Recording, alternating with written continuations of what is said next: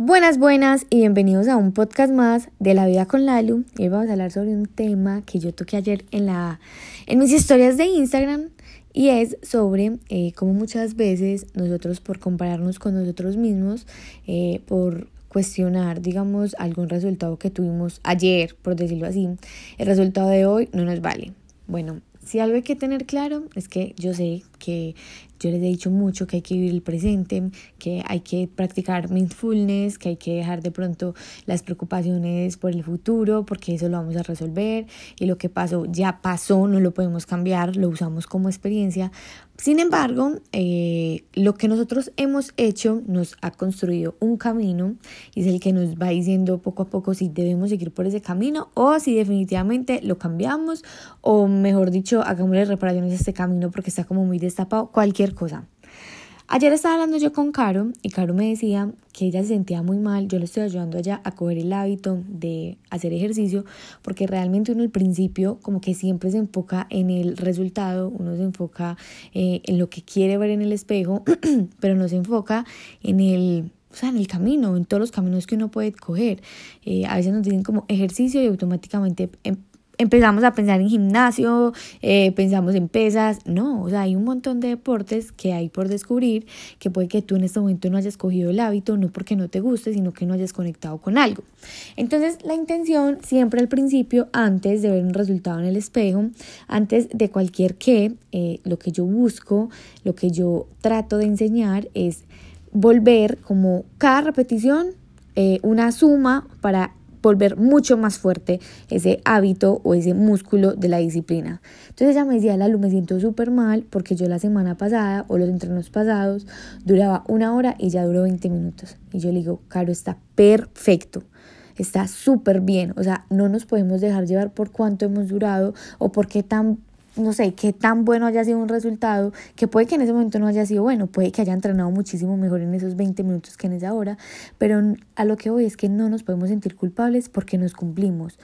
Si a nosotros nos dijeran desde el principio que tal vez para graduarnos necesitábamos tantas clases, nosotros seguramente íbamos a la universidad con la intención de ver ese número de clases e ir descontando eh, de ese total el, número de clases. Lo mismo pasa con el ejercicio.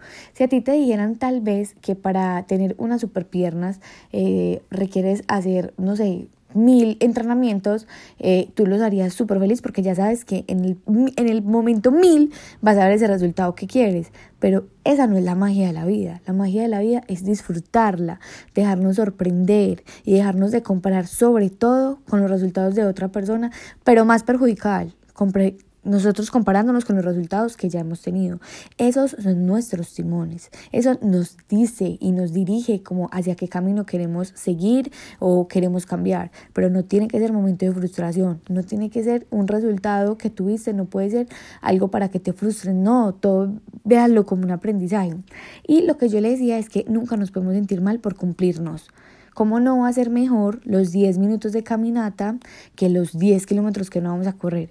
¿Cómo no va a ser mejor los 20 minutos que ella entrenó que las dos horas que pensó que no iba a entrenar? ¿Cómo no va a ser mejor cumplirse, eh, sentir la satisfacción de que hoy es un entrenamiento menos para conseguir el hábito, para ver en el espejo ese resultado que ella quiere, eh, que en vez de quedarse sentada eh, o en la cama en la noche diciendo, fue madre, no me cumplí hoy? ¿Cómo no va a ser mejor eso? Y no es que nos conformemos, pero valoremos, valoremos cada resultado, valoremos cada paso que damos, porque cuando estamos en comparación constantemente se nos va la vida. Porque cuando nosotros nos estamos comparando, realmente lo estamos haciendo o con otra persona o con nuestro pasado. Y absolutamente nada de eso es nuestro presente. Tu pasado ya pasó. Si obtuviste un resultado muy bueno, no te preocupes, que si lo obtuviste es porque lo puedes mejorar muchísimo más. Ya tienes la experiencia de cómo lograrlo y tienes la experiencia de cómo cada vez gestionar ese resultado y volverlo así súper, súper, súper, mega, duper bien. Así que si me haces el favor, si tú eres de las personas que subestima un paso. Si tú eres de las personas que subestiman eh, los 10 minutos, déjame decirte que si no hubieran puesto un ladrillo o una columna, no sé, con que se construyó la Torre de París, la, la Torre Eiffel de París, eso nunca se hubiera levantado y veanla como es de gigante. Pero empezaron ladrillo por ladrillo, columna por columna. Empezaron de a una cosa. Las grandes cosas no se construyen de una. Y cuando se construyen algo, un resultado se construye de una, seguramente así mismo se va.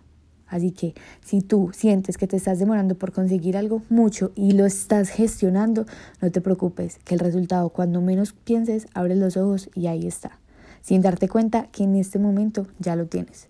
Los amo, las amo y por favor, hoy a gestionar, a dejarnos de comparar, a valorar esos 10 minutos, que seguramente si tienes esos 5 minutos o 10 minutos para escuchar mi podcast, para ver redes sociales, también los tienes para dedicártelos a ti, a romperla y a dar ese 1%.